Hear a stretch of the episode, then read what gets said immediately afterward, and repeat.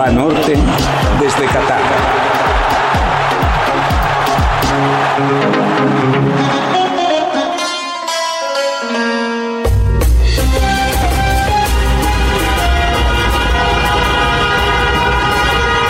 Las avenidas de Doha se volvieron a encontrar con la locura. Las bocinas de los coches sonaron durante horas después del partido en que Marruecos logró una conquista más para África. Que un equipo de ese continente avanzara a semifinales por primera vez en la historia de las Copas del Mundo. Vaya si había que celebrar. Lo sucedido no fue muy distinto a lo que los marroquíes habían hecho contra España en la ronda anterior, salvo porque ahora no necesitaron de tiempos extra y penaltis. 90 minutos fueron suficientes, muy sufridos, pero 90. Marruecos jugó ya contra Bélgica, Croacia, Canadá, España y Portugal. Y en esas ocho horas y media de fútbol, además de una ronda de penaltis contra los españoles, no ha recibido un solo gol de los adversarios. La única vez que Bono tuvo que recoger un balón en el fondo de su portería fue por un autogol de Aguerd en el duelo contra los canadienses en la primera fase. No, no hizo ningún daño. De todos modos, Marruecos ganó 2 a 1. Todo el equipo lo ha logrado, pero hay un primer responsable de que de cinco partidos en cuatro la portería haya quedado inviolada, Yacine Bono. Ya hablamos de él antes del partido contra España y también citamos su origen canadiense. Añadamos ahora que el portero del Sevilla, hecho con trabajo y caminos cuesta arriba, ya fue campeón de la Europa League y que aunque recibió este sábado solamente tres disparos a puerta, volvió a desquitar el sueldo. Solo Bruno Fernández, solo él, mandó 11 de los 33 centros que terminaron casi siempre en los guantes de Bono. Portugal no se encontraba porque ese era el encargo marroquí, impedírselo. Para atacar, que lo hizo, sus principales armas volvieron a ser las bandas. Por la derecha, la conexión ya conocida entre Hakimi y Ziyech y por la izquierda la de Antiat Hala, que tomó el lugar de Marrawi y Abukal.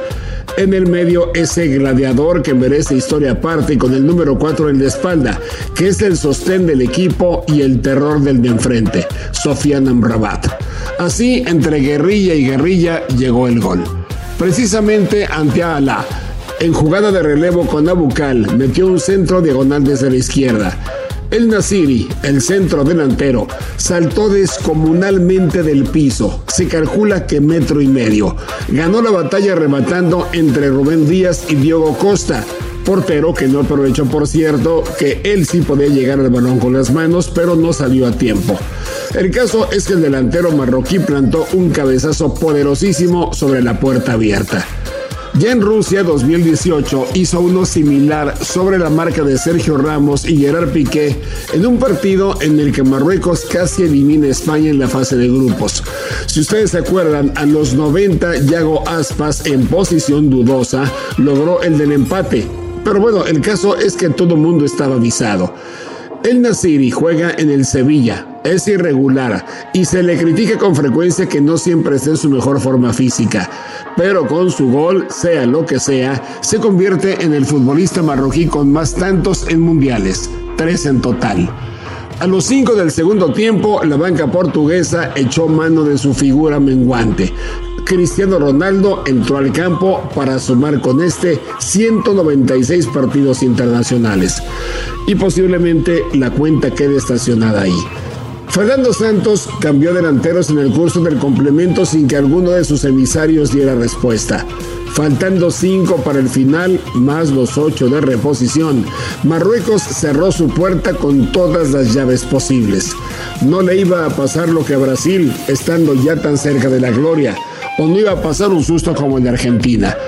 Retiró del campo a Ziyech y a Bocal, sus dos delanteros, para poner más mediocampistas como barricada la estrategia le resultó. Bono le tapó a Cristiano, Bono le tapó a Bruno Fernández, Bono vio salir un remate agónico de Pepe que salió desviado cuando pudo mandar el juego a tiempo extra. No pasó ya más. Portugal le ganó a Marruecos 1 a 0 en la fase de grupos en Rusia 2018. Aquel gol fue de Cristiano Ronaldo apenas a los 4 minutos. Este sábado tomó la revancha imposible. Marruecos sí, efectivamente, está en semifinales. otras historias.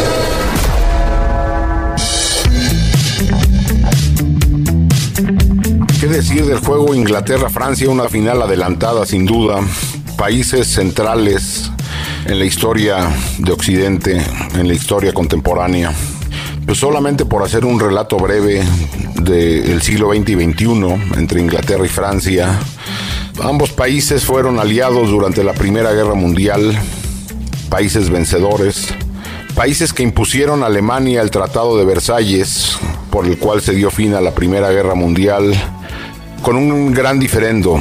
Mientras que Inglaterra pretendía colocar sanciones no tan agresivas a Alemania, Francia exigió grandes reparaciones de guerra y un golpe brutal al orgullo alemán. Mucho se ha dicho sobre eh, que el Tratado de Versalles es sin duda un antecedente inmediato al ascenso de Hitler al poder en Alemania y al inicio de la Segunda Guerra Mundial. La Segunda Guerra Mundial se da también con Francia e Inglaterra como aliados, junto con otros, evidentemente. Incluso después de la invasión alemana a Francia, el gobierno francés se exilia en Gran Bretaña desde Inglaterra, desde Gran Bretaña, zarpa eh, aquella famosa invasión a Normandía el día D de la Segunda Guerra Mundial, el 6 de junio del 44, desde, desde el cual los aliados empezaron a revertir lo que hasta entonces parecía una casi un virtual triunfo de la Alemania nazi, con el desembarco en Normandía proveniente de Inglaterra hacia Francia, se da el giro y al final de la Segunda Guerra Mundial, tanto Francia como Inglaterra son pilares centrales en la creación de la Organización de las Naciones Unidas. En la Guerra Fría también fueron aliados y su distancia actual proviene del proyecto europeo. Al crearse la Unión Europea, Ambos países, junto con Alemania, se convierten en, los grandes pilares de ese proyecto, aunque hay que recordar, Inglaterra, Gran Bretaña no asume el euro como moneda, es pilar de la Unión Europea junto con Francia y Alemania. En años recientes, Gran Bretaña tomó la decisión de salir de la Unión Europea, el famoso Brexit. La salida de, Inglaterra eh, de la Unión Europea fue un golpe fuerte a, ese proyecto eh, regional y ha, llevado, ha traído muchos problemas también económicos y políticos a la Gran Bretaña, particularmente a Inglaterra. Francia e Inglaterra, países sin los cuales no se entendería la historia de Occidente y centrales en la vida del siglo XX y XXI. Ahora se enfrentan en el Mundial. ¿Ya tienes en la mano tu tarjeta de crédito de Selección Nacional de Banorte? Te ofrece un montón de ventajas. Llévate, por ejemplo, la playera de la Selección Nacional utilizando tu tarjeta. Hay recompensas con artículos oficiales y experiencias inolvidables. Seis meses sin intereses en tus compras. Pídela ya, si es que no la tienes. Solicítala en tu sucursal, Banorte Móvil o banorte.com.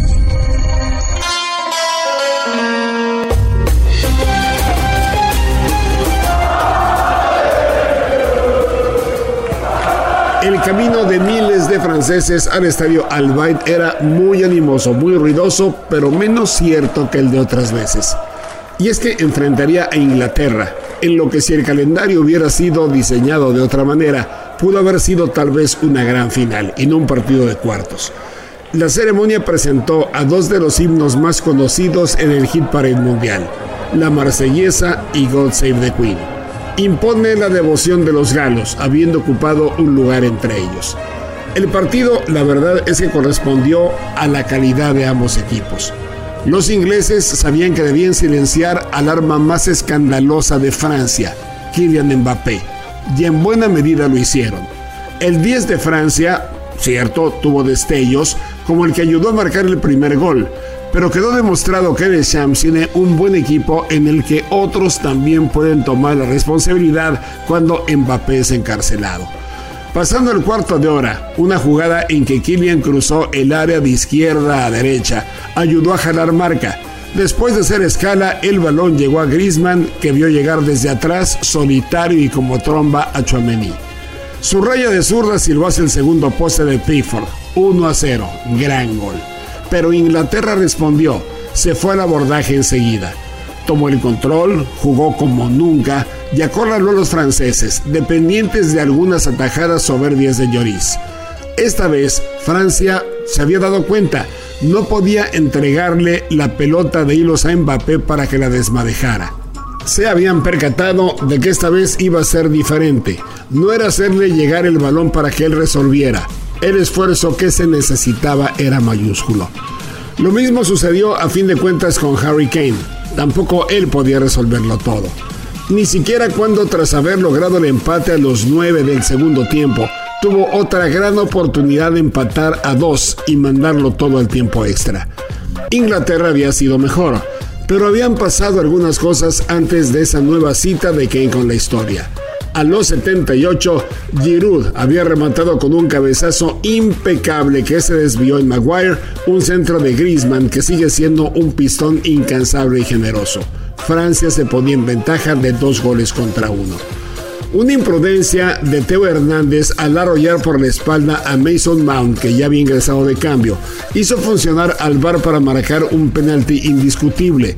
Algunos árbitros, y fue el caso, dejan sus decisiones al VAR en lugar de tomarlas por sí mismas. Kane, que ya había empatado con el primero la marca de Wayne Rooney con 53 goles con la selección inglesa, la marca histórica del equipo británico, se perfiló de nuevo se respiraba una enorme tensión. Se establecía el suspenso. ¿A dónde tiraría en esta ocasión Harry Kane? ¿Sería el indicado para cobrarlo cuando ya había tenido la posibilidad de hacer el primero y por lo tanto el arquero, su compañero de equipo en el Tottenham, por cierto, podría adivinar la trayectoria del envío? Pues lo hizo él. Y lo hizo exactamente a ese mismo lado, a la derecha del portero, pero muy desviado de la portería. Faltaban seis minutos más los ocho de rigor en la reposición. Sin embargo, ya no pasó nada. Inglaterra se fue encima, estuvo muy cerca de conseguir el gol del empate, tuvo un tiro libre sobre el minuto 97, pero a fin de cuentas Francia ya había conseguido la ventaja que no iba a perder. Inglaterra, a mí me parece, ha sido mejor equipo que el de Rusia 2018, pese a que en esa instancia llegó a semifinales. Y también me gustó más, inclusive, que de la final de la Euro del año pasado, en la que perdió en penaltis también la final frente a la selección de Italia. Esta Inglaterra está más hecha, sus jugadores juveniles son más maduros, si cabe la expresión, y juega mejor al fútbol. Sin embargo, Gareth Southgate deja la decisión para después en cuanto a seguir o no al frente del equipo británico. Porque es cierta otra cosa, Inglaterra, pese a esa mejoría, sigue sin conseguir nuevos trofeos para sus vitrinas. Francia sufre, como todos, pero termina pasando. Se las verá con Marruecos el miércoles en ese bellísimo y mismo estadio de la gigantesca casa de campaña ubicada en medio del desierto. ¿Será que Francia y Croacia repiten la misma final de Rusia 2018? ¿Será que Marruecos se puede colar? ¿Será que Argentina se medirá a Francia? Cualquiera de esas combinaciones a estas alturas resultará sumamente atractiva. Díganme si no. Banorte desde Qatar.